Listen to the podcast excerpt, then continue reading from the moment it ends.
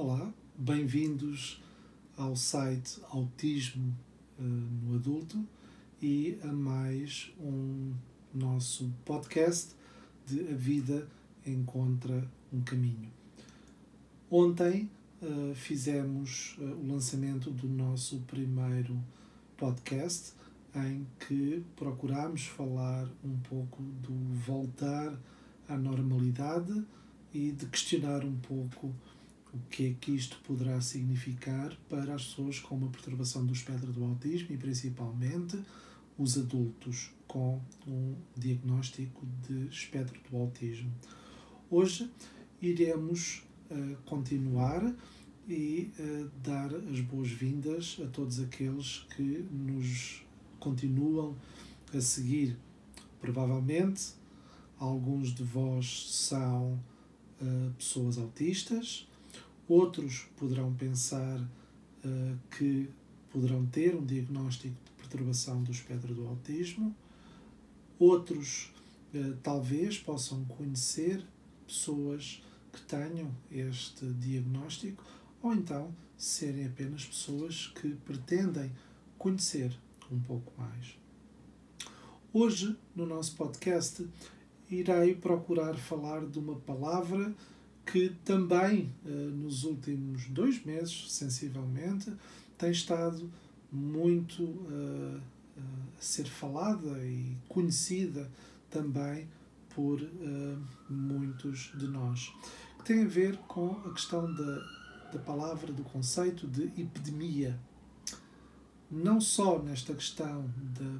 pandemia Covid-19, mas também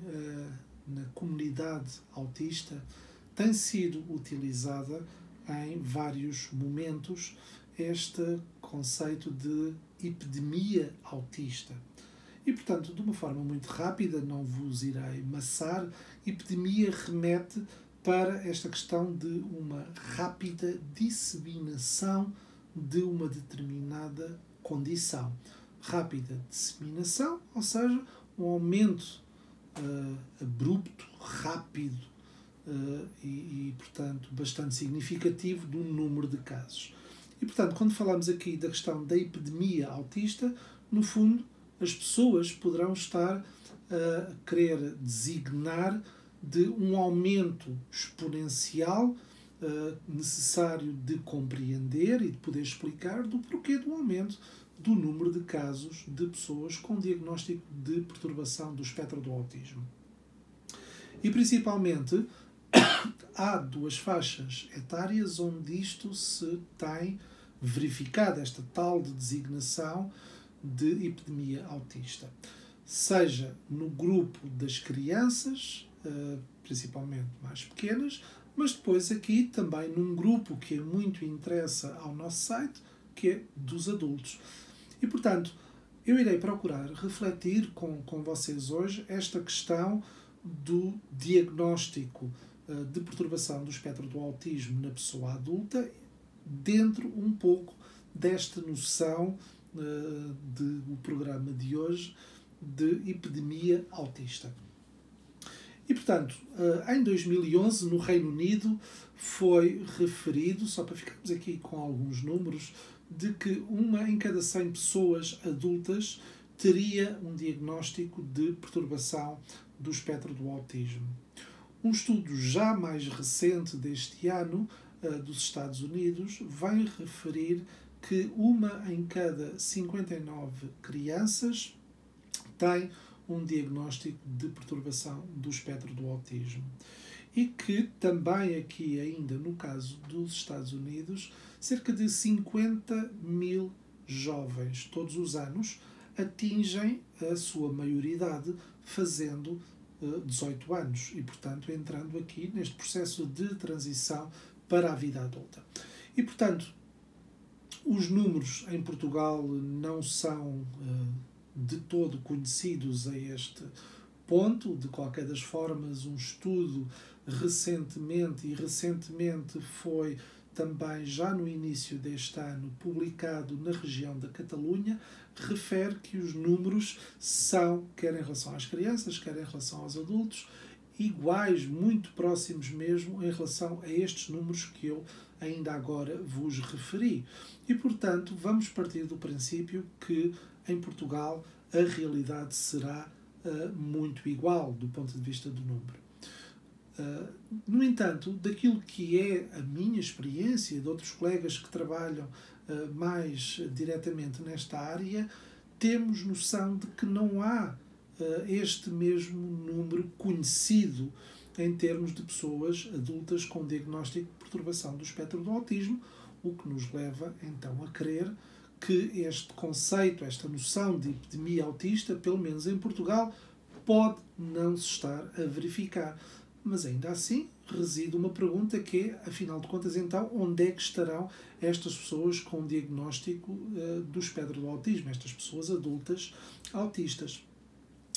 E, portanto, aquilo que são os instrumentos de avaliação, de despiste, utilizados uh, de forma consensual pela comunidade científica são principalmente dois uh, e que são utilizados quer nas crianças, quer nos jovens e também nos adultos, ainda que com uh, relativas diferenças, que é o ADR. O ADR é uma entrevista que é feita aos pais, aos familiares, aos cuidadores, a pessoas que possam informar acerca da pessoa em questão que está a ser sujeita à avaliação, respondendo a um conjunto de uh, questões dentro das diferentes áreas que uh, estarão afetadas mais ou menos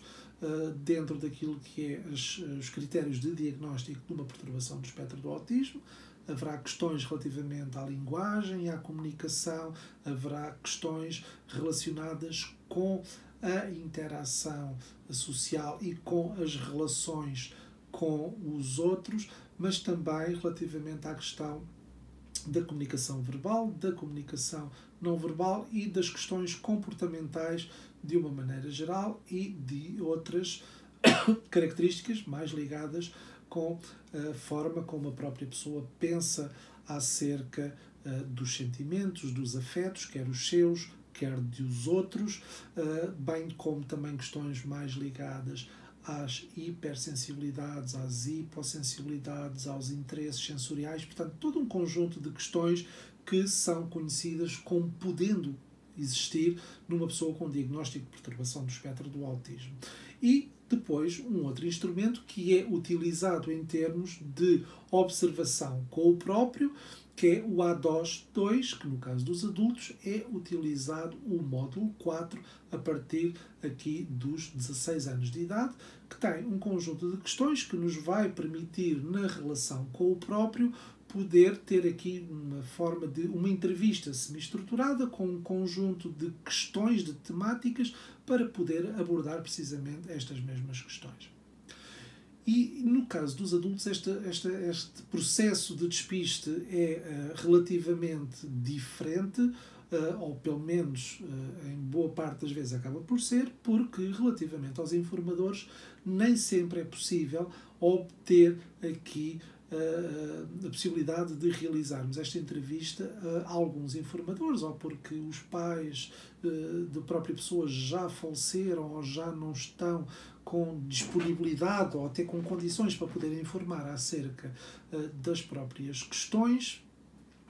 mas também porque podem não estar até mesmo disponíveis ou o próprio adulto pode não querer envolver os pais ou outros informadores neste mesmo processo. Mas, de qualquer das formas, ainda assim, é possível fazer a utilização do instrumento do ADOS 2, até de uma forma adaptada junto da pessoa, para poder recolher todo um conjunto de questões que sejam pertinentes aqui para o estabelecimento do diagnóstico.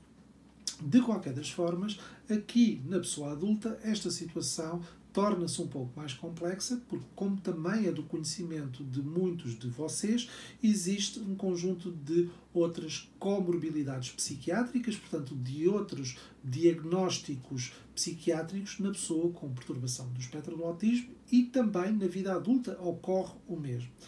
Há sensivelmente uma percentagem que é referida na literatura de cerca de 27% de casos em que, para além de terem uma perturbação do espectro do autismo, apresentam uma perturbação de ansiedade ou uma perturbação do humor, portanto uma depressão, ou também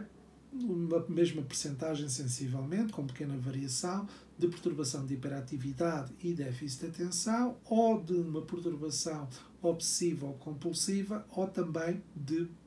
um quadro do espectro da esquizofrenia. Ou seja, há uma gama variada de outras perturbações que leva a causar aqui uma maior eh, dificuldade no estabelecimento de o diagnóstico de uma pessoa com perturbação do espectro do autismo. Isto de uma forma global e se estivermos a falar então no caso do diagnóstico do espectro do autismo numa mulher, vai ter aqui já um conjunto de outras nuances, de outras características que são observadas não só na mulher adulta, mas também na rapariga, na jovem,